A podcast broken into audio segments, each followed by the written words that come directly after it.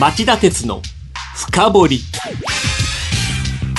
皆さんこんにちは。番組アンカー経済ジャーナリスト町田鉄です。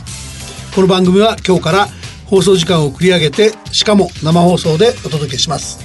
皆さんこんにちは。今週と来週杉浦さんの代打で私若林理香がアシスタントを務めます。よろしくお願いしますさて今日は4時からの番組で予告しましたが携帯電話の4割値下げは実現するのか総務省が通信料金と端末価格の完全分離へ法改正と題してお送りします。この話去年の8月に菅官房長官が4割は安くできると発言したのが発端だったんですね。はい。総務省によると家計が支払う移動電話通信料は年間10万円を超えています、はい、上昇も続いており確かに家計の圧迫要因ですよね。まあ、消費者にしたらもう早く安くしてくれという感じがしますが、はい、果たして政府は実現してくれるんでしょうか？あの実はこれまで総務省は何回もこの値下げ問題に失敗してきてるんですよね。はい、それでその官房長官の発言が飛び出したので今回こそは排水の陣とばかりに、うん、えー、今年1月と2月の2回に分けて緊急提言と中間報告を出し電気通信事業法の改正などの方針を掲げ目に余る行為を違法として厳しく指導する姿勢を示しました、はい、そこでこうした、えー、法規制がどれぐらい効果を発揮するのか、はい、あるいは本当は誰がその総務省とかじゃなくて誰が値下げのキャスティングボードを握ってるのか、うん、今日は最新情勢をレポートしたいと思います。それでは CM の後この問題について町田さんに深掘ってもらいましょう。町田鉄の深掘り。長引く低金利資産運用にお悩みの皆様、ファンドラップをご存知ですか？ファンドラップは分散投資による安定的な運用と管理を専門家に任せる人気の資産運用サービスです。大和証券では人気の大和ファンドラップに加え、付加価値の高い大和ファンドラッププレミアムや、インターネットで手軽な大和ファンドラップオンラインを取り揃え、お客様に最適な資産運用をご提供いたします。ファンドラップは大和証券。詳しくは大和ファンドラップで検索、またはお近くの大和証券まで。大和ファンドラップ、大和ファンドラッププレミアム、大和ファンドラップオンラインによる取引は、価格の変動等による損失を生じる恐れがあります。お申し込みにあたっては、契約締結前交付書面をよくお読みください。大和証券株式会社、金融商品取引業者、関東財務局長、金賞第108号。今日の深掘り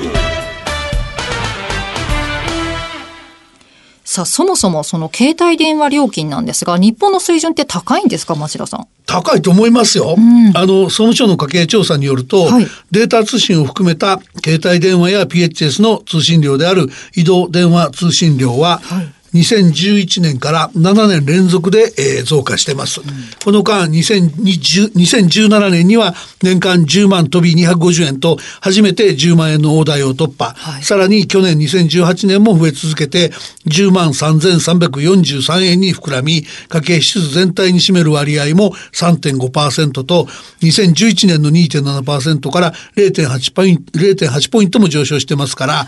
あの携帯支出10万円時代が、うんすっかり定着した感がありますよね。月1万円弱は使ってるってことですもんね。はい、まあ今回ばかりはじゃあ排水の陣ということで総務省は望んでいるんですね。そう言っていいと思います。うん、今回は1月17日と2月22日の2回にそれぞれ緊急提言と中間報告を公表して携帯電話の値下げへ向けて、えー、全部で13もの方策を打ち出しました。はい、で、まあ背景としては総務大臣経験があって現政権の要と言われるまあ、お役人には怖い存在の実力官房長官、菅さんの鶴の一声があって、奮起したっていうのは明らかなんでしょう。で、しかもね、求められたのが、庶民が喜ぶであろう携帯電話料金の引き下げですから、総務官僚たちも今度こそは実現すると奮起したみたいですよ。なるほど。で、その全部で13の法則ですか具体的にはどういったものなんでしょうか？13の方策は総務省が去年10月に設置した、はい、まあ、急遽設置した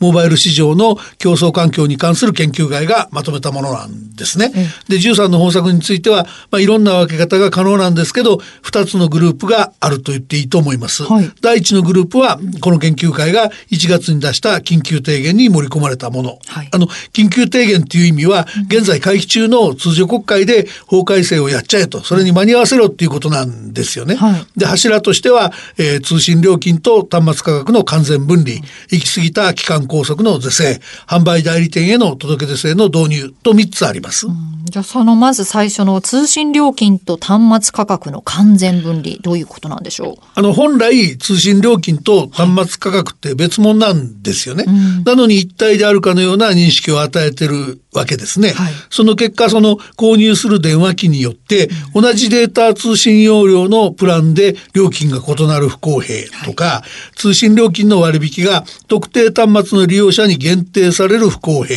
とか、うん、端末購入から一定期間が経過すると通信料金が上がるため必要以上にあの新しい端末買わなきゃっつって買い替えちゃう動機になるとか、同じような仕組みを取れない格安スマホ会社にとって競争上不利であるとか、とにかく様々な問題を引き起こす原因になるんだと決めつけたんですね。はいうん、あとこれちょっと意外かもしれませんけど、今回その携帯電話会社の中にですね、アップルのような端末業者に端末を安く買えるようにするために通信料金を原資にしたえー、値引き販売を強要される状況から脱却できるんだと言ってこの施策を喜んでるとこもありましたね。なるほど困ってるんじゃなくて歓迎してるんですね。は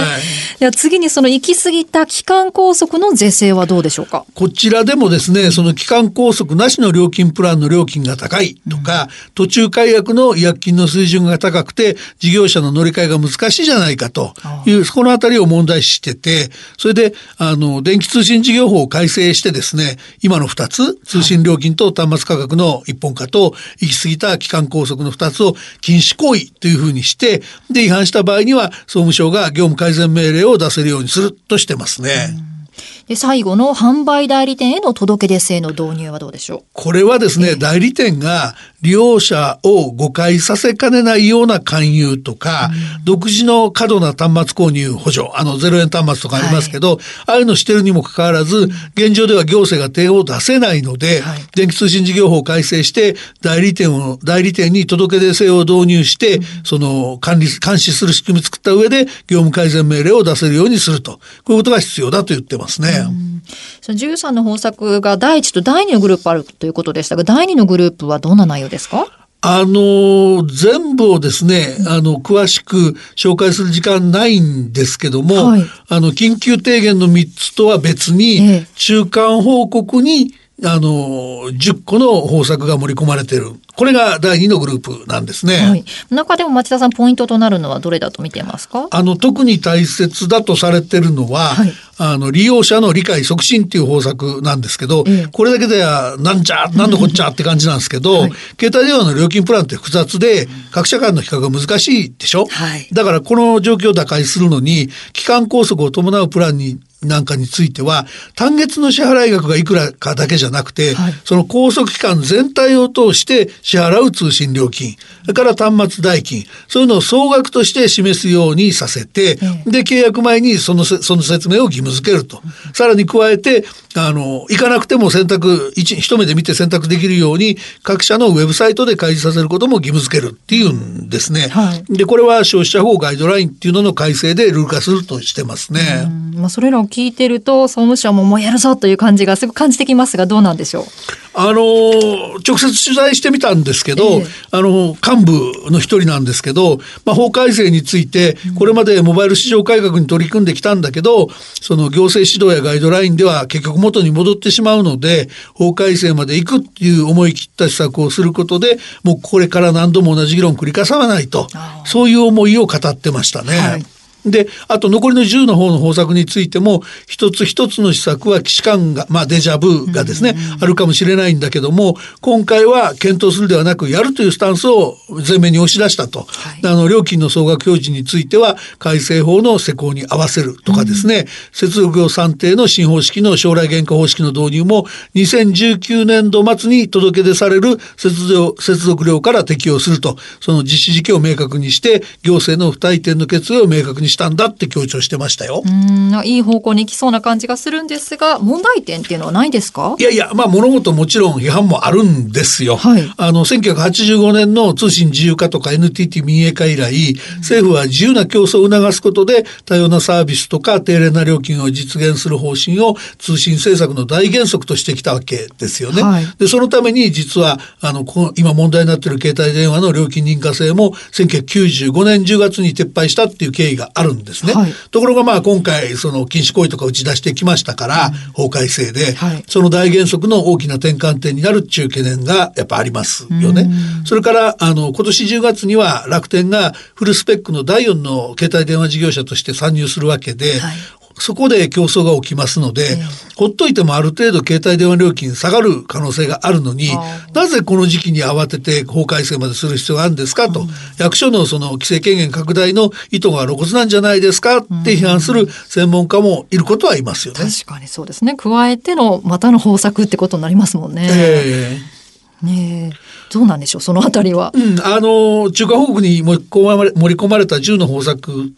は、確かにその過去に何度も試みられてきたものなのででしかもうまくいかなかったものなので、うん、あのあのそういう意味ではちょっとどうかなってのありますよね。うん、それとあと事業者の間であの接続料の算定に将来原価方式って新しい方式導入するんですけど、はい、あのこれについてやっぱり議論不足だと突然出てきたじゃないかと。うんはい、で初めから焼却済みの価格にしろっていうような話なんで、それを言われると設備投資意欲を失いかねないというふうに戸惑ってましたね。まあ、いろいろ問題もあるようなんですが、では実際にその料金値下げのキャスティングボードを握っているのは誰なんでしょう？あの、それは携帯電話事業者でしょう。はい、中でも現時点で利用者料金と格安スマホ事業者向けの接続、接続料の両面で値下げのプライスリーダーって期待されているのは NTT ドコモだと思います。その根拠は？あの、リスナーの多くの方もご存知だと思いますけど、菅長官の発言に敏感に反応したのは NTT ドコモだったでしょ。はい、あの、吉田社長が去年の10 10月31日の記者会見で去年、えー、今年、えー、通信料を2割から3割下げる新プランの導入する方針を発表しましたよね。はい、でただねこの時ドコモの念頭にあったのは官房長官発言じゃなくて今年10月から楽天が自前で通信網を持って携帯電話事業に進出する計画の方が頭にあったらしいですね。えー、でなので当時の発言振り返っても、吉田社長は先んじて競争力を強化する顧客基盤の強化は不可欠だって強調したっていうんですね。で値上げ総額が1年あたり最大4000億規模で。値下げですよね。あごめんなさい、値下げ値下げ1年あたり最大4000億規模で、えー、今年4月から6月中の提供開始を予定してて、うん、結果としてどこも大減益になるんですけど、ね、2021年度から23年度の間に2017 2017年度の水準の、えー、回復を目指すって言ってるのは、まあ、経営の判断としては結構ショッキングですよね。なるほど。今日のまとめお願いします。あの、携帯の値下げ向けて利用者ができることは何かないのかということを最後に言いたいんですけど、はい、その実現するかどうか確認してからでいいと思うんですけども、その NTT ドコモが言ってる通りその2割から4割の値下げを実現すればですね、うん、そしたらその退去してその利用者が、うん、あの切り替えると面白いんじゃないかなと。なそうすると様子見の KDDI とかソフトバンクも、うん、あの追随せざるを得なくなる、うん、10月の楽天も含めてですね。なので、あの、日本の携帯が大きく値下がる、値下がりする転勤できるかもしれないと思いますけど、皆さんどうでしょう？どうなんでしょうか。さあ、時間移動しての生放送いかがだったでしょうか。来週も夕方5時35分から徹底的に町田さんに深掘ってもらいます。それではまた来週。さようなら。